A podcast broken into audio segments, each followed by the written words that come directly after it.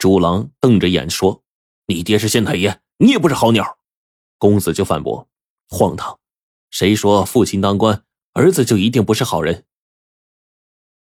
朱郎一时语塞，愣了一会儿，才说：“我和媚儿早已私定终身，你就不能娶她？”那公子大笑说：“ 你和媚儿私定终身，我娶的是蓉儿，你来搅和作甚呢？”围观的人听了，哄堂大笑。这朱郎一听也懵了，翻身下马，来到轿前，刚要掀轿帘呢，被家丁给拦住了。朱郎不得无礼。轿子里果然传出了蓉儿的声音。众人又是一阵大笑啊！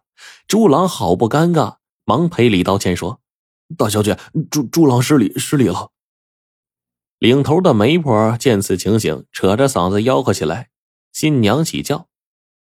朱郎挠着脑袋，还没回过神呢，耳朵就被人给揪住了。他一看是媚儿，他忙讨饶说：“哎呀，放手，媚儿，疼疼疼疼疼！”媚儿哪里肯饶啊，一直揪着朱郎耳朵。从前门转到舒家后院，才放了手，压抑着喜悦，佯装发怒说：“好你个猪头，大白天的来抢我姐！哪有？我以为他娶的是你，所以笨猪头。我说过我要出家吗？”朱郎就不服气的说：“那你那天干嘛哭的跟个泪人似的？姐姐出嫁，妹妹不能伤心吗？你这猪头！”这个时候啊，院子那头闹哄哄的，传来了舒屠夫的声音：“朱郎。”朱郎，你又回来做甚？这朱郎一看，见到舒屠夫满脸怒容，身后还跟着一票亲朋好友左邻右舍。朱郎赶忙上前，双膝跪地，媚儿也跟着跪下来。朱郎回禀说：“，东家大人，我是回来提亲的，我要娶媚儿，还望东家成全。”笑话，屁话！舒屠夫唾沫飞溅的就骂了起来：“真是癞蛤蟆想吃天鹅肉！”一个穷小子凭什么娶我家闺女？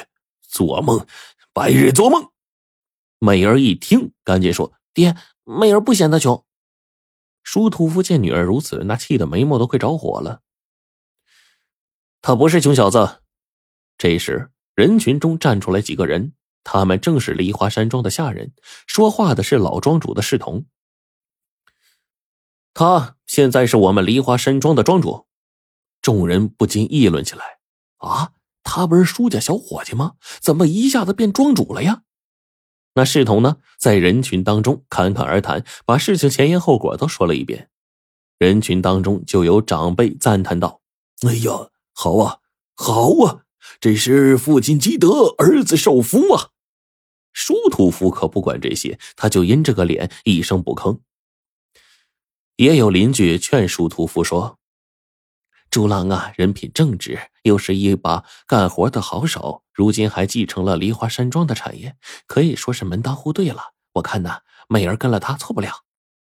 但是舒屠夫挥着手，摇着头，抖着脸上的横肉，坚决的说：“不妥，不妥。”有什么不妥的啊？这时候，李小二扶着老太太出来了。老太太声音洪亮，掷地有声的说：“我看妥的很。”傻儿子呀，你难道看不出来吗？啊，这是天意呀！这猪郎为何早不出现，晚不出现？为何早不遇，晚不遇？偏偏这个时候遇到老庄主呢？啊，这呀就是上天的安排，天意不可违。这婚事儿啊，我准了。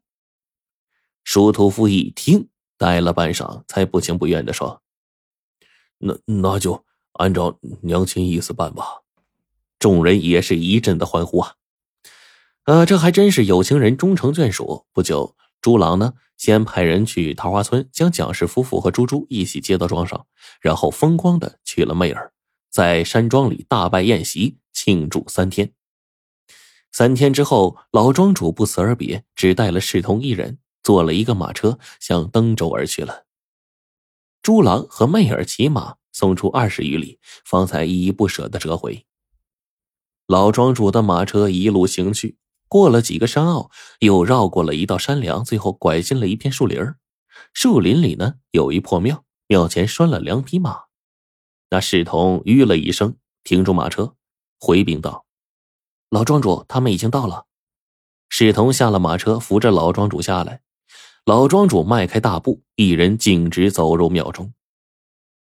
这庙啊，早已经是破旧不堪，各种神像呢布满灰尘、蛛网。庙内有一张春台，却是被人给收拾的干干净净，上面摆放着两只烛台，烛台上的蜡烛已经燃去了一大半。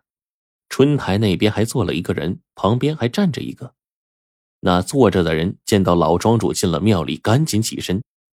作揖说：“老庄主一路辛苦了。”老庄主见状，赶忙还礼：“哎，舒大官人久等了。”原来呢，这来的人呢是舒屠夫。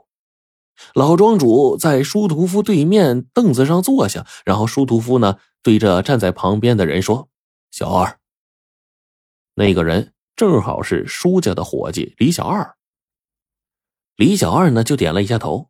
然后走到老庄主的一边，从肩上取下了一个包袱，轻轻的放在老庄主的面前，然后小心的把这包袱打开，里面全是黄灿灿的金锭子呀。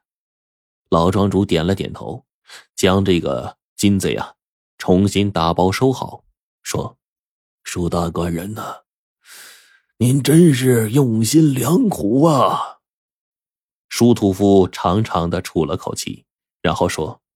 哎，不这样做不行啊！不这样做，我家老太太呀，舍不得让媚儿嫁给朱郎。再说了，我也怕亲朋好友左邻右舍在背后笑话这门亲事，门不当户不对。但是我家妹儿既然已经情定朱郎了，那你说我有啥办法呀？妹儿的性子随我，刚烈如火。我如果一味反对，肯定会闹出事儿。好在呀，这朱郎。